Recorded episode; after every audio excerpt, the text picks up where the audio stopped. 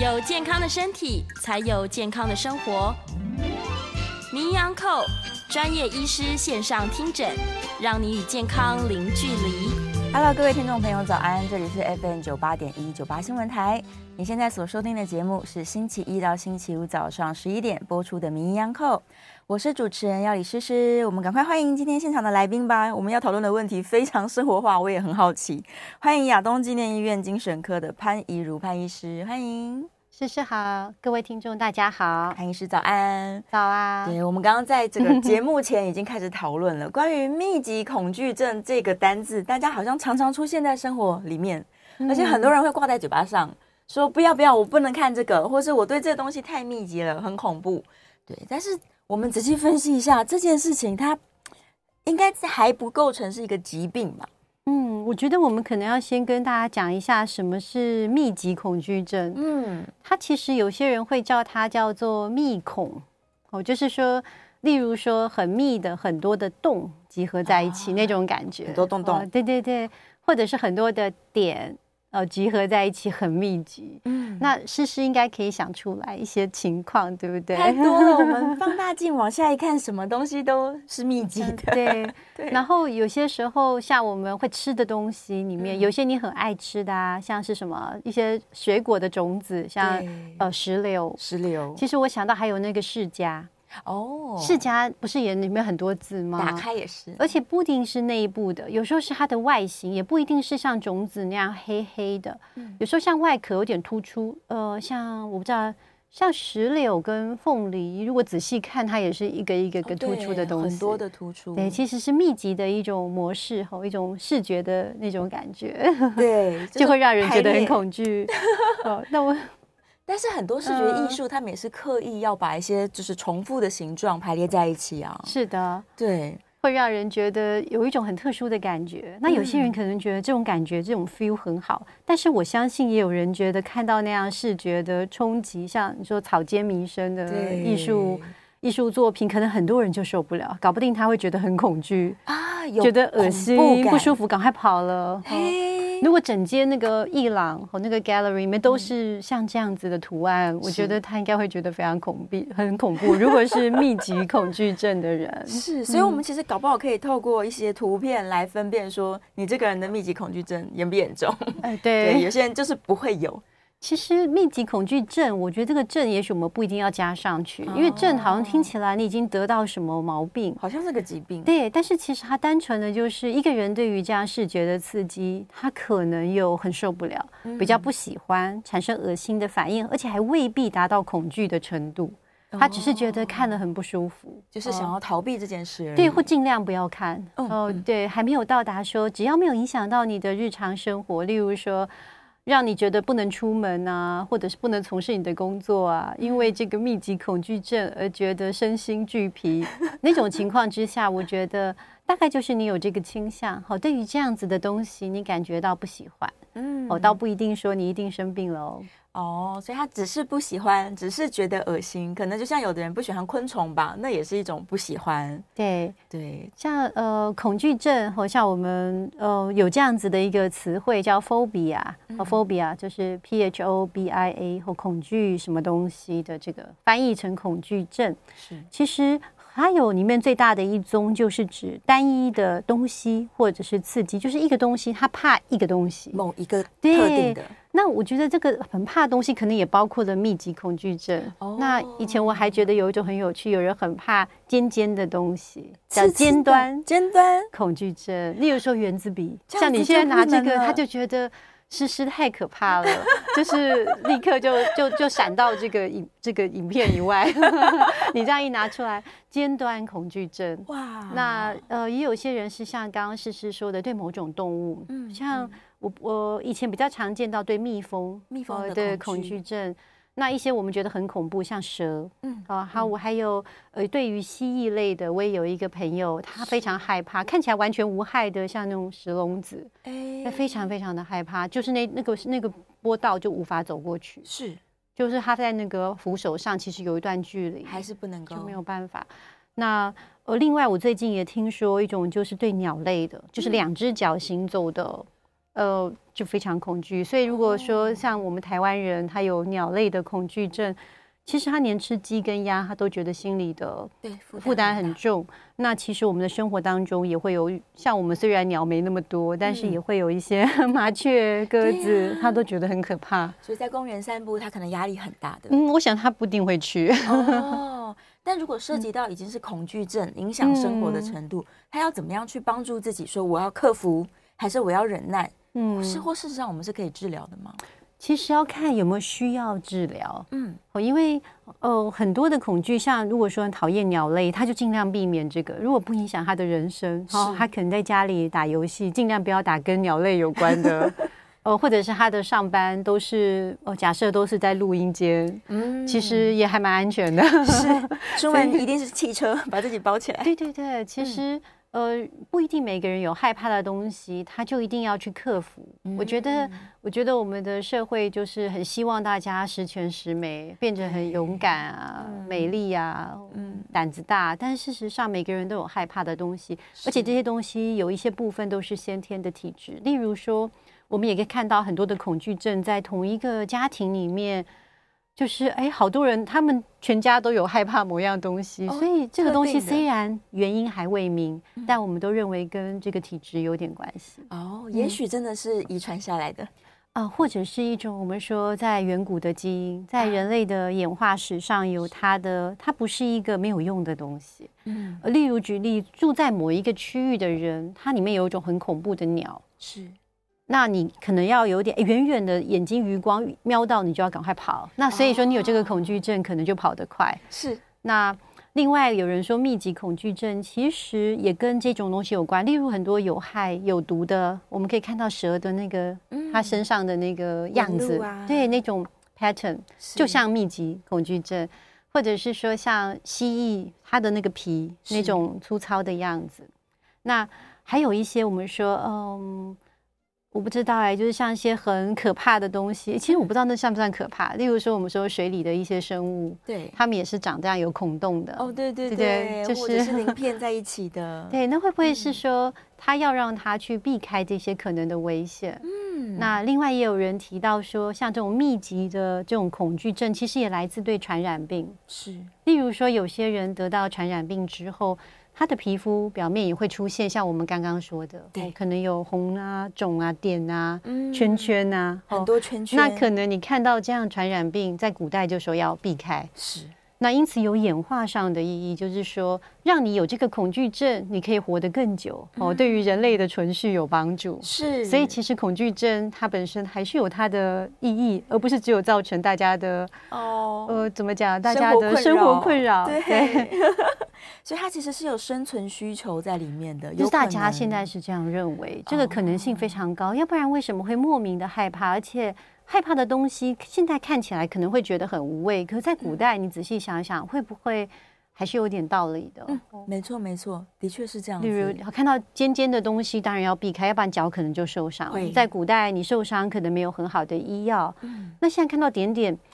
其实也很可怕。有人说这种一点一点像什么呢？就是例如像昆虫的眼睛。对，你是不是看到一些奇怪的东西？远远看到是不是应该赶快避开？嗯，复眼，对，一颗一颗的。还有一些有毒植物也刻意是长得很花俏，很多点点在表面。对对呀，或者是哦，像人家说寄生虫啊，真的太可怕。嗯。刚刚我们有提到一些小小的虫在那边蠕动，对呀，聚集在一起，那是不是应该要赶快离开呢？嗯，哎，所以这样的恐惧搞不好是好的哦，它自动会导航避开。嗯，其实我觉得大家可以这样想，有这些恐惧症，例如说很多人有惧高症，是对不对？那其实你比较少去高的地方，你你自然也也省去了会从高处跌下来的风险。对耶，所以其实恐惧症本身是规避风险，嗯，哦，未必代表说。哦，这样对你是完全没有任何的好处哦。对，所以我们不一定要做一个十全十美勇敢的人。我有一些害怕，就可以让我活得更长寿。嗯，因为你知道害怕，你就会避开危险。哦，那我觉得就像很多人说，呃，游泳会溺死很多是高手。哦，如果你不是这么会游泳，你可能不会游得那么远。对，那所以避开一些风险，它并不是完全没有任何好处。但是如果这个恐惧症已经造成你的生活很大的我们说很大的影响哦，甚至你整天一出门就是到处都是密集的东西，我是比较难想象说到处你的生活当中都是密集，除了例如说你是需要看显微镜的，对，科学家，那这样你可能就需要去做一些我们说认知行为疗法，那种减敏，哦，就是说让你不要对于这样的刺激。呃，过度的敏感，是真的非常严重的话，哦，也是因为要吃一些药物。哦，那其实没有什么很特别，大部分都是血清素或者是抗焦虑剂。哦，只是让你比较幸福的感觉。嗯，对，可以这样说。但是因为针对这种密集恐惧症，哦，病因真的跟其他的恐惧症相比，哦，比较不清楚。是，那临床上治疗的经验也不多。哦，好像很少人因为密集恐惧症单一的这个问题而来就诊。是是，我倒是有点在想，因为我以前看过好几个因为人孔盖而来就诊。人孔盖吗？对，就是他，因为因为其实台湾的地面蛮多人孔盖，它就真的会造成生活上的不便。可是人孔盖，我刚刚突然想到，我觉得它的表面也有一些奇怪的纹路。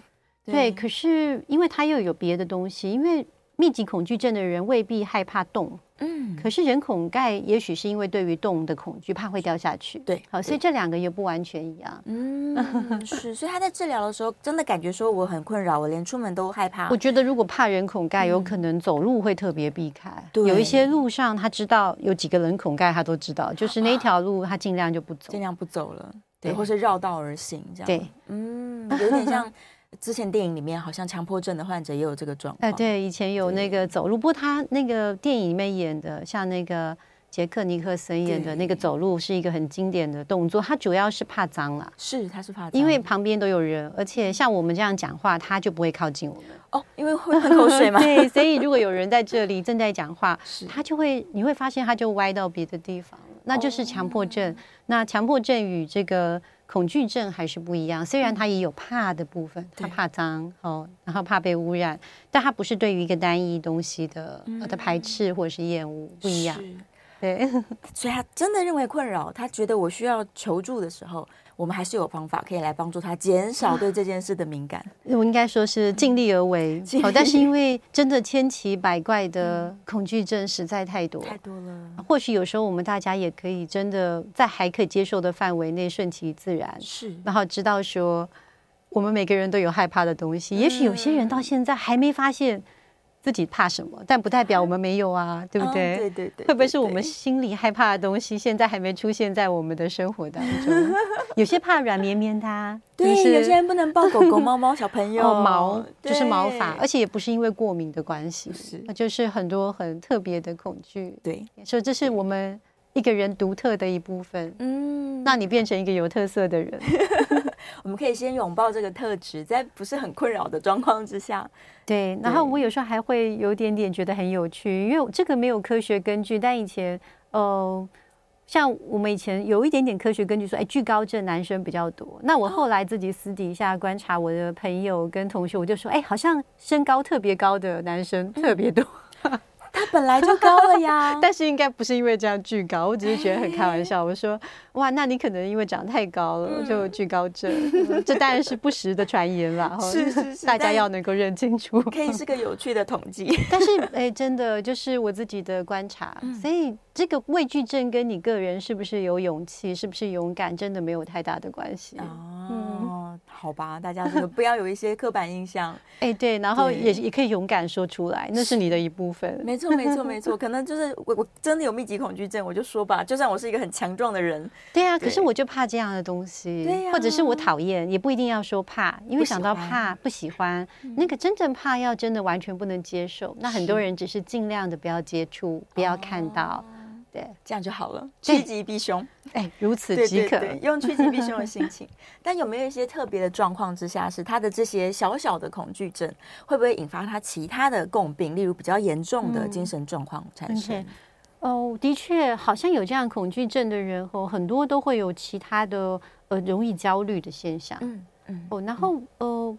我不知道说，像刚刚我们提到一些个案，他有一些些平时都很好，但是他就怕这样的密集的东西，会不会特别容易？但是的确在一些比较有限的资料里面看起来，也是蛮容易有忧郁症跟广泛性焦虑症哦，还有叫做社交焦虑，社交焦虑，对。那也有一种我我自己觉得不是很确定，但现在想起来觉得很有趣的推论哦，就是有人说，其实密集恐惧症，大家想想很多的，例如说世家的种子哦，这样集合在一起，或者是很蜂窝那种形状，对，就有人说像不像很多很多的眼睛在看着你？嗯，然后因此就有人推论很可怕，他说。就好，或或者像你想昆虫的复眼是，哎，很可怕啊，对不对？很多电影里面都刻意去放大，放大 那真的蛮恐怖。我想放大到那种程度，我想是人都会觉得恐怖，嗯、不一定只有密集恐惧症，每个人都害怕。对，那么多眼睛看着你，因此有人就说，会不会呃，密集恐惧症其实也是社交障碍、社交焦虑当中的某一种表现？哦，因为很多双眼睛看着。他就把它联合在一起。对，但是这是一种，所以因此也有人有发现说，哎，好像社交焦虑与这个密集恐惧症之间存在着某一种关系，但目前还没有非常的清楚。是是是，但我觉得比较，我个人认为这是一个好现象，就是最近几年大家似乎对于这些心理上面的恐惧啊、害怕啊，或者是一些变化特别关注。嗯，那这样就可以正面的来跟朋友讨论。我觉得在心理健康的层面来说，应该是一件好事吧。哎，是的，嗯、呃，应该说这样子的心理状况是从古至今都存在的。是，但是首先要先经过一些人系统化的整理，哦，那知道说，哎，真的有存在这样的状况。嗯，那也许有些人还要接受诊疗，因此有治疗的经验等等。然后再加上媒体以后去大家做一些卫生教育，让大家知道有这样的状况，你才会去意识到，哎、嗯，也许我有一点这个情况。对呀、啊，这个过程其实挺漫长的。是是 是，而且是一个社会的状态，让你说勇敢，我们来讨论吧，我们大家来分享吧。嗯，一种是因为社会的气氛比较开放，嗯、但是也有一种可能性是因为。真的是有一种压力跟百花齐放吼，就是说每个人都面临很多的考验。是啊，例如说我们有时候以前一个技能我们就可以吃一辈子，现在可能要变成一个很斜杠，嗯，然后身负很多技能的人，然后也许在这种比较有压力的情况之下，我们心理的疾病也会产生比较明显的变化。哦，因为大部分所有的心理疾病，例如强迫症，大家乍听之下好像跟压力比较没有关系。对，哦，但事实上，我们本身有强迫症体质的人，也往往是在有压力的情况之下，强迫症才会变得加重。嗯，就是本来只是要检查个一两次，或者本来洗手洗个三四次，对，等到有压力的时候，就变成，例如说一两个小时都在洗手。是。这也是为什么心理疾病会到现在会更受重视。一方面是社会风气也渐渐的我们说比较开放，嗯、那另外一方面就是这种开放也伴随着，呃因为多元化的这个刺激，和大家的竞争很强，是哦，因此压力其实相对是比较重。嗯，也许心理疾病的这种表现会更加的强烈。是，它还是本来就跟存在在那边，不是变多，而是。他的那个情况变成，因为加重了，大家逼不得已去重视他。哦，对，所以在压力之下，可能是你的一些情绪表现，它就会被你放大。所以大家其实平时是都很有自己都很有这个调试的能力，就是其实你有一点点恐惧症，你有点焦虑症，有点失眠，有点强迫，有点多愁善感，其实都是在我们的调试范围内。是，但是因为在压力太大的时候，这些症状都变成突然间。不能用老方法来调试的时候，嗯，我们才会需要去一些额外的协助。对，那些协助就包括说，你知道，哦，也有这些些有些存在可以，有些人可以协助你，或者是这个暂时的状况，你还是可以度过的。是是是是是，也许大家在之前的，就是人生的每一个阶段里面啦，某一些阶段里面，你不会认为说舒压是一件重要的事情。嗯，可是呢，也许随着慢慢长大了，或者是你的生活环境改变了。我们似乎是应该要把这个舒压的课题放进去功课里面。呃，我也是很赞同诶，因为其实我觉得以前还年轻的时候，在学校啊，吼，那个时候的学生生涯，其实就是没有人在提纾压，但是大家其实自然都是在做有有松有紧的生活。因为你看，现在都在考试，就一群人都在读书。或者是现在在做报告、期末，然后可是等一下一放假，大家又一群人都去干什么？对，都去玩。所以其实我们大家是有松有紧的，是就是我们都没有在讲我们要舒压这个字。嗯，那为什么现在大家流行讲舒压？就是一方面是因为真的需要，再来就是其实我们都没有舒压。哦，我们没有松，没有紧，我觉得、欸、一直紧没有松。我觉得现代人我们越是缺乏，就越要在那边大声疾呼啊！你什么时候听说我们大家说要怎么样要怎么样？我们要不是真的。都不健康，我们怎么会喊着说大家要健康生活呢？是是，对不对？所以我们就是缺什么喊什么。对，对，大家现在缺输压管道，必须要想办法把生活调松一点点。而且我觉得，我们虽然有时候明明知道要输压，就算我们两个在这边讨论，嗯、但有时候也不是很容易做到。嗯，那个时候，嗯，听人家说。呃，去哪里度假就会舒压，可是有时候去假期回来反而觉得更累，耶，觉得压力更大了。所以我有时候 就在想说，我们自己要唯一的唯一的方式，有很多人都会介绍一些很深奥的，但我个人认为你要多尝试不同的舒压方式。哦，例如说度假也要考虑你适合去哪里，嗯，要去几天，嗯，当你哎每一种都去过之后，你就知道你适合哪一种。啊，嗯，当自己的专家，是是是，也是一个自我探索的过程，这很重要。然后不要轻易的放弃啊。好，例如说，你有朋友跟你说你应该去度假，要 time out。你去了以后就觉得更累，回来工作还是一样多，你就失望了。其实不是，可能去的地方不对啊。也许你该去海岛，哦，而不是去很下雪的地方。哦，也许你该泡温泉，而不是一直 shopping。我不知道，就是。大家都可以去好好的想一想，我觉得好有趣哦，可以去尝试一下。不要把它想成很累。我在我们尝试的过程当中，有时候还没找到好方法的时候，我们要想说，嗯，那我们还可以试试看别的，是一件有趣、对对自我了解的一个过程。哦，真的，你说到这件事，旅游，我发现一个人旅游、跟闺蜜旅游，还有跟家人旅游啊，我知道，完全三件不一样的事情。你是不是在讲那个负担越来越重？对，你是不是想讲这个？所以我个人推荐一个人旅游。哦，对。可是像一个人旅游也真的要重视安全。例如说你是去哪一个国家，像有时候有一些新闻，就是也是要特别注意。不过还是蛮多国家非常的安全，也很适合一个人旅游。然后，而且我觉得也不一定是一个人而已，还有人会选择一地的旅游，就是他其实没有那么的。呃，舟车劳顿、啊、不需要迁徙，对，就去某个地方，你、嗯、不知道，可能在湖边隐居，哦，固定住在一个点。嗯、对，以前我有一个个案，她是一个很聪明的女生，然后她她就在她想要舒压的时候，她去。嗯他应该在宜兰吧？她就去住在一个田的中间，什么事都没做。我想说，我们在在田的中间，是不是感觉也不错？有点像海岛还是什么感觉？对，特别放松吧。所以它是属于田中间放松法。哇，什么都不想，感觉很好，只听到这个虫在叫。也有人会觉得很受不了吧？我 觉得有可能是。太好了，我们来稍微休息一下，广告之后马上回来。回到 FM 九八点一九八新闻台，你现在所收听的节目是《名医央叩》，我是主持人要李诗诗。我们再次欢迎今天现场的来宾，亚东纪念医院精神科的潘怡如潘医师，欢迎诗诗好，大家好。哎，线上大家开始问了各式各样的恐惧症，我觉得蛮好的。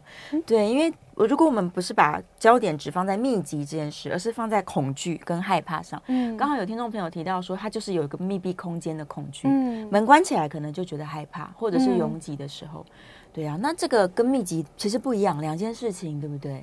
它是密闭恐惧症。哦，就是如果门会关起来，哎，所以大家都听到了我们上厕所的谈话，真的有趣。不过，呃，其实是我我好像看到有一位呃，我们的听众是提到搭捷运嘛，对不对？嗯，其实我们在搭这些交通工具的时候，这是这是应该我们最常见到的一种呃恐惧症，是临床上最多的。哦，就是。呃，我们叫做这个 agoraphobia，叫其实是巨矿症。巨矿症。对，其实搭捷运的这个并不是因为这个空间很密集，而是因为不能想离开就离开。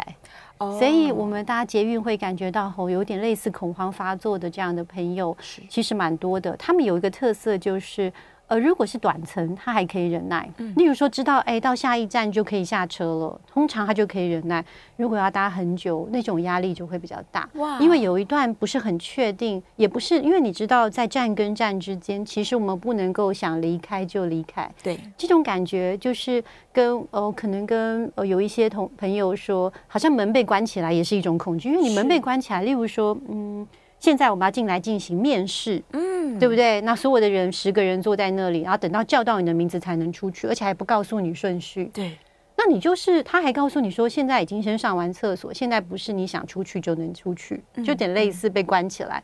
所以这种不是想离开就离开的那种恐惧叫做惧旷症。惧旷症。那还有很多人蛮特别，像有很多人其实怕怕看牙医哦。那很多人哦，这你们不知道吗？就是牙医的恐惧非常多。那有些人是觉得牙医很可怕，拿一个电尖尖的东西，那个有点跟个人的那个经验有关。但是大多数的人是有个很特别，他跟这个大家捷运有一种类似的部分哦，但不是每个人都同时有。是，就是你坐在那个牙医的椅子上，他会跟你围上一个东西。对，然后他虽然不会用手铐把你铐起来，可是毕竟你不能任意的移动。嗯，啊在过程当中，有些人会觉得我很想要离开，可是离不了开。哇，我没有办法想离开就离开的这种场景是，或者进到隧道，像我们有些人平时开车可以，可是当速度比较高，例如说高速公路，它必须要等到下一个交流道才能下去，或者是还要换车道，或者是很长，像雪隧。当那个距离越远，越不是你想出去就出去的时候，我们这个巨矿的现象就会变得特别的明显。哦，那巨矿症很特别，它不能想出去就出去，并不是密闭的空间哦。是，其实超大的空间，完全没有范围的，也会让人发作。它原本的意思，巨矿症其实是一个超大的广场。是，所以在我们人开始有这个巨矿症的时候，它其实是有一天。他突然间看到这个完全没有边界的太空，oh, 你知道？哎，你说这个太空的出口在哪里？没有出口，找不到。所以其实大家都认为说，我们在这个地方找不到出口，是因为空间太小。其实不是，是因为不是想出去就能出去。嗯、所以它可以在一个相对比较小的地方，也可以是一个非常大。例如说，你被一群人围在一个演唱会的正中间，嗯，在摇滚区是，然后你发现门离你非常远。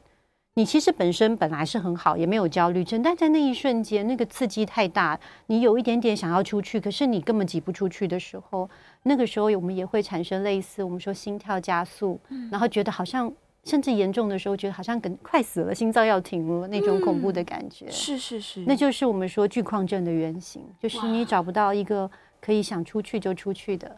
一种自由跟很恐惧，没办法离开那个地方。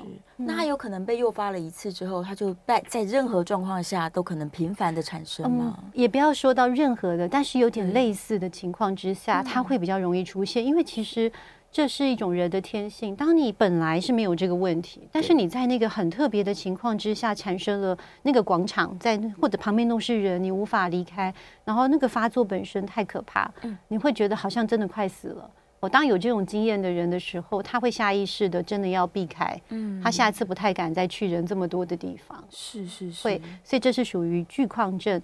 然后至于幽闭恐惧症，就单纯真的是一个密闭的空间，关起来他就害怕。对，然后最常见的其实是一般的这种房间都还称不上，因为如果你可以开门出去，就还可以。那我比较常见的都是在医疗的情境，大家有听过那个 MRI 吗？核磁造影。嗯、哦，然后其实有人连电脑断层，虽然时间是比较短，它就是有一个圆形的管道，啊人躺在那边把你推进去，然后你需要有时候要闭住气啊，干什么？然后几分钟或者是几十分钟，嗯。那那种感觉就真的幽闭恐惧症会发作哦，就是我们说 claustrophobia。那很多人真的没有办法完成这个检查。哇，对，就是他在这之前完全不知道自己有这个问题，直到他去做这个检查，所以我们就知道人都有各式各样的恐惧症。嗯嗯，但不见得需要治疗吗？这些恐，如果你只有对于做核磁共振有，那其实你的人生其他的情境都是 OK 的，你不需要。但是如果你非做呃，这个 MRI 核磁共振的话，有些人就会在当下就打一些针剂，让你好像睡着这样子。是，那你可以挺过去就算了，而不是说哦，我要积极的，一定要克服，不用一直给你去做 MRI，倒是不用。哦，对，就是因为你平时不用去那么小的孔洞嘛。对。但如果你是说太空人，嗯或者是你需要接受一些呃像高压氧治疗等等，你需要在一个密闭的地方待比较久。对。那我觉得你可能那个时候就会需要有一些我们说药物的。协助，如果真的对你来说去那边很重要的话，嗯，但如果像听众朋友这种，他比较类似惧矿症的状况，嗯，他生活中会一直不断发生这样的场景啊，嗯，那他也可以尝试说，我来做一下减敏的治疗吗？哎、哎，对，如果是惧旷症，像它会有一些我们说，像刚呃听众朋友提到说会不能呼吸，嗯、心跳发很快。其实有两种，一种就是第一个在心里要跟自己讲说，这是一个恐慌发作的现象、嗯、啊，原因是因为我没有办法立刻的离开，所以就会这样。然后这个发作本身是不会影响我的生命健康哦。那先第一个是告诉自己这样，那第二个话会建议说，当你感觉不能呼吸的时候，反而要平时试着去练习，在你还没有发作的时候，尽量的放缓你的呼吸，而且学会控制呼吸。就是说，呃，已经发作再控制很难。我觉得平时你就常常去做一些让你的呼吸可以很顺，例如说，你可以呼得很慢，呃，吸得很慢。哦，在那个时候，你反而是放放慢你的呼吸，就可以透过生理回馈的机制，使你的心跳。能够放缓，你的身体就会感觉好一点。嗯、那另外就是，当你逼不得已，你必须要去，你平时都还好，但是需要坐比较长程的，例如说高铁，你可能有些人是这样，或者要开隧道的时候才发作。那个时候，你可以在那一次要远行的时候，先吃一点镇定剂，好，就是属于我们说需要时才服用的药物。那如果这个东西真的是你的工作，假设你每天都需要搭车，好，你觉得很需要治疗，那我就会建议一些预防性的用药，哦，因为它会有恐慌发作，是属于身体的症状，是，那它也是属于血清素的和某一类的药物，那可以去吃，那没有成瘾性，哦，可以放心服用，吃一段时间就 OK。那，嗯，至于你在服药的时候还有没有什么能做的事呢？例如说你一边服药，哦，那可能你就不会有这种恐慌发作，还是可以去搭车，对。那在搭车的时候，你偶尔会有一些小的发作，是在可以控制的范围内。那个时候就自己练习用呼吸去。Oh. 那你有些成功的经验之后，未来你可以停药。停药之后，你就可以开始挑战说：哎，我在搭车的时候，我自己如果有一点点类似恐慌发作的现象，我那时候应该要怎么样？那有些人用腹式呼吸，那也有一些人很特别。我曾经有个案跟我讲说，他可以转念，他怎么转念呢？就是。他在脑子里面可以有想象，想象他根本不在那个车子里面，哦、那是一个想象力，想象力真的非常丰富。就是说，是他其实只要只只要不觉得自己在这里，哦，他那一瞬间他是可以好像哎，在一个他喜欢的地方。嗯哦，然后透过这种我们说心智状态的转变，他也会觉得，哎，好像我的一瞬间就身体轻松一点。哇！当然，等一会他回到现实，他再试着用呼吸去调节。是。那另外就是说，有人陪伴的时候也会好，嗯、就是说，哎，比较能够信赖的人，你那时候可以跟他谈谈，说，哎呀，我又有一点点要发作啦。对。那我现在可以练习呼吸，或者我们两个一起呼吸看看，是这样子。是。对，透过聊天啊，也许可以转移。也可以转移。所以有呃有你可以信赖的人陪伴在旁边，通常症状。都会缓解很多。那另外有一些人是在看电影的时候有这一种惧旷症的发作，嗯、那他还是看电影，因为他很爱看电影，他就会选择比较靠近门口一点点哦哦，或者是选择人稍微少一点点的的时段哦，就是各个一种调试的方式。嗯嗯，总是有办法解决的。对对呀，太好了。所以我们在电影当中有时候会看到恐慌发作的时候，那个换气过度的这个是其中一个症状啊，嗯，他是没办法控制自己的呼吸了。对。呃，换气过度呢，是也是很常见的一种类似恐慌发作的现象哈。但通常呃虽然很可怕，但我们都是认为比较轻微。哦，然后因为呃换气过度的一个呃反应很有趣，就是你是觉得氧气不够，吸不到空气，但事实上呢，你是。换的太多，所以叫做过度换气。那过度换气的意思就是，呃，你可以，你可能把你身体的二氧化碳都吐出了太多，导致二氧化碳其实不够哦。所以古代为什么会有这种呃，就是传说什么要套塑胶袋，对，就是想要增加二氧化碳。那二氧化碳浓度不够的时候，身体的酸碱平衡就会出问题。哦，那你因为有这个减血症哈，就是那个二氧化碳不够，你就会产生全身发麻。有些人会觉得好像快死了，因为他手脚不能动，嗯，然后嘴巴也发麻，甚至头皮整个人都僵硬了。然后感觉上也有人以为说，这是不是癫痫发作？因为我有很多个案，他的家人都会描述说，他看起来好像就是不行了，已经都不能动，是不是中风？对。或者是羊癫疯，那其实是过度换气。原来是二氧化碳太吐出去太多。对，那个时候如果你平时有练习呼吸的话，当你觉得你换呼吸不够的时候，反而是要反其道而行。嗯、你呼吸其实越缓慢，你就会恢复。对，因为你呼吸是太多了。原来 要让它恢复一个平衡。对，氧气跟二氧化碳，对，然后酸碱平衡才会不会有发麻的感觉。哦，所以有时候我们在飞机上看到那个很久以前了，有一些纸袋。哦，对对对，对不只是呕吐功能，哦，对，还可以拿来。原来如此，对，拿来呼吸一下，可能会状况好一点点。其实也是，因为你这样，你在这边，因为你自己有吐出二氧化碳嘛，对，所以你等一下吸进来就不是氧气那么高浓度，所以你二氧化碳相对就会多一点点喽，舒服了，有可能。对，也可以一袋两用，也是蛮好的。哎，你真的提出了一个很好的的建议。是啊，所以假如我们很多人有这个幽闭恐惧，会像刚刚说的惧旷症的话，试试看，下次把纸袋拿起来。其实蛮重要的是，这种恐惧症很重要，就是比自己最害怕是那种失控的感觉，就是我自己什么都不能做。所以当你知道说，哎，这怎么回事？还有我可能可以采取什么样的策略？有时候虽然不是非常的完美，或是百分之百，但你就已经好了一半了。哦，因为你已经在做点事情了。对，你有你有可以做的事，让自己好转。对，嗯，相当重要。所以有意识到，然后为自己做点事情，就可以让事情往好的方向走。是的，好，我们准备休息进广告了。广告之后回来继续聊聊恐惧症。欢迎回到 FM 九八点一九八新闻台，你现在所收听的节目是名医央叩。今天在节目中，我们正在讨论哦，关于恐惧症，不仅限于密集哦，是各式各样大家会害怕的东西。再次欢迎我们的来宾是亚东纪念医院精神科的潘怡如潘医师。诗诗好，大家好。好，我们是不是开个 call in 好了？假如有人真的很困扰，想听那个医生的意见，我们让他 call in 进来啊，零二八三六九三三九八。对，不见得大家愿意分享自己的害怕了。来，我们来看一下线上好了。燕良在问说，大肠激躁症，或者是有些人他真的哦，一到每个场所都在找厕所，嗯，的确是有这样的人哦。他甚至长程旅行，他会感觉到很焦虑，因为没有办法上厕所。对啊，所以像这样的人，他有没有什么办法可以减轻呢？你说大肠激躁症，对对，大肠激躁症是很常见的身心症的一种，就是说。呃，其实它不一定都是呃会频繁的拉肚子，它其实是交替的。就有些时候你也是便秘，有些时候你是拉肚子。对，但它蛮常出现在说，哎，你需要你很担心说，因为有些人他不定时的有一点点紧张，他就会产生反应，就是想要拉肚子，所以他就会很在意说有没有厕所。嗯，那为什么长程旅行会让大家呃产生压力？就是因为他。在这个点跟点中间是没有办法上厕所的，对，所以也因为这个原因是间接的，就让他，因为他没办法控制。我们刚好提到说一种我不确定，跟我无法控制我什么时候会拉肚子，对这个问题不确定性。对，那嗯，当然可以透过一些心理的技巧，例如说你自己本身的焦虑感能够下降，你就会好一点。但是大肠激躁症，呃。要治疗效果比较快，可能还是吃药。嗯，哦，因为我看到好多的个案，就是有一定的药物在辅助之下，后他就没有一天这个排便的次数可以控制到很低啊，嗯，就可以顺利的出行，因为他知道说自己一天可能就是一次，对，所以他已经上过了，他不用再担心，可以顺利的去旅游。哦，大概是类似这样子。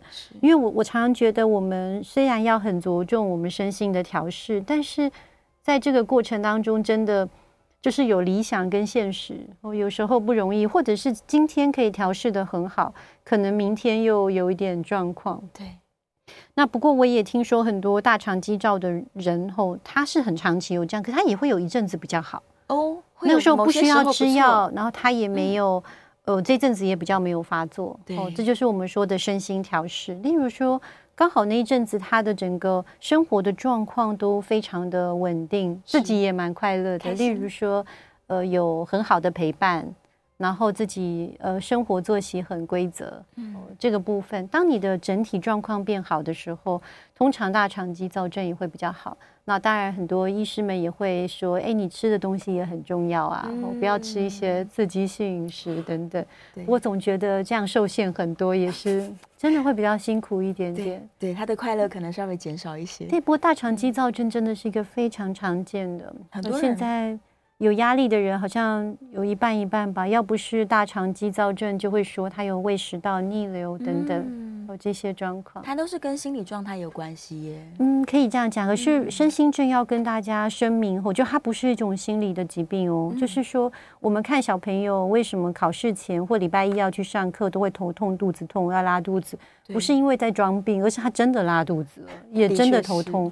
就是他可能真的是有压力，但他的反应反在他内脏的一些功能上，嗯嗯、所以并不是代表说他是心理问题，所以他是装病，不是这个意思。好，他是真正有这样的身体的反应。是是，就是我们的生理跟心理它是紧密连在一起的，完全是可以说我们的人、嗯、所有的心理的反应，它本身都有它呃生理的机转，跟我们说在神经系统里面的一个讯号在传递。对。对，所以假如说你因为一些心理上面的因素调试的不够好，或者是它连接到了产生症状，嗯，对，这是相当正常的事情。其实我觉得大家可以做个练习，比如说你现在心里啊，就刻意的去想一些你觉得非常恐怖的事情，嗯，你可以注意到，如果那件事你真的很恐惧，当你想没有多久，你就开始心跳加速，对。而且你还可以想一些你觉得很不确定的事情，例如说，我去表白会不会被拒绝等等。嗯，哦，当你去想到这个的时候，你就会哎，身体就会伴随着那个反应。对，当你经过这个练习，你就知道说为什么人不能够烦恼太多啊，原来是这样子。我我我们自己以后不是只有各位听众，而是我们每个人哦，都要哎，借由这个过程当中，我们都在更了解自己，所以因为我们的罩门都不一样，是，所以。讲到病视感这件事情，它不一定不一定是说病了，嗯，就是你要对自己的生理状况、心理状况要有更高的意识。在这个了解的过程里面，嗯，我是不是也可以减少我的不确定性跟我害怕的程度啊？嗯，呃，认识自己的身体状况，我觉得是每个人都该做的。啊，还有甚至认识自我，哦，都尽量是我们，而且认识还可以一层又一层，就是当我们年纪。呃，经验越来越多，就更认识自己。有时候不经一事还不认识到自己，然后也也会有这个现象。哦，但是病视感又不一样。病视感通常是指说，你真的得了一个疾病，你对这个疾病是不是有认识到？你哎，你知道说我有这个问题。好，那例如说讲一个比较能接受，例如大肠肌躁症。如果说你真的长期有这个现象，其实你只要在网络上查询大肠肌躁症相关的资讯，你知道它是哎，好像不是便秘就是拉肚子，而且有时候吃东西经常直接就排出了，然后。嗯，然后长期的有这个现象，而且可能跟压力有关。嗯，例如说压力一来的时候，我就额外的肠子蠕动特别快，你就会了解到啊，这个病视感，我觉得相对是容易建立的。是，是，而且你有这个意识之后，嗯，你就知道找方法来解决它。对，对，所以不要太害怕，你还是有事情可以做的，对，是一件好事。哦，听众朋友 call in 进来了，来，我们在电话线上是刘先生，刘先生请说。啊，你好哈，我想请教一下哈，我可能对那个呃密闭的空间哦，会有一种莫名的一种恐惧哈。比如说我做那个肺部 CT 电脑断层扫描的时候哈，因为那个要躺进去嘛，那个仪器其实很贴近脸的，那那个空间也很狭小。嗯，那我在做的时候，我我其实大概十年前开始做的时候不会这样子，但是这几年不知道是不是因为心理的压力比较大的关系，那造成是现在做的时候。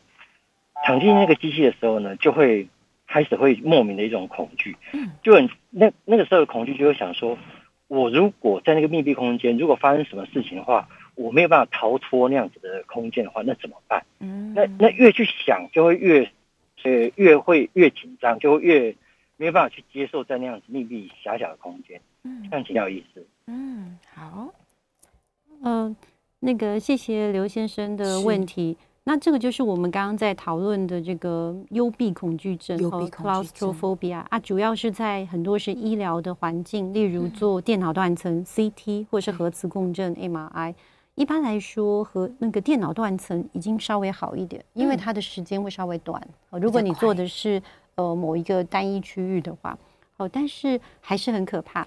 那有些时候，这样子的幽闭恐惧症真的是需要一些触发。例如刘先生刚刚提的很好的例子，他以前做还好，嗯，那我们当然要看他以前到底是做什么，这一次会不会呃做的时间稍微多一点？嗯，还有就是他意识到，有时候我们有个经验，你本来没怎么注意，那天就这样啊，就是啊，没有没有做什么，就是哎什么都不想就做完了。对。可是当天他特别的去感受，因为我们那时候是躺着。在核磁共振，就是它前面会有东西嘛？你就整个把你包起来。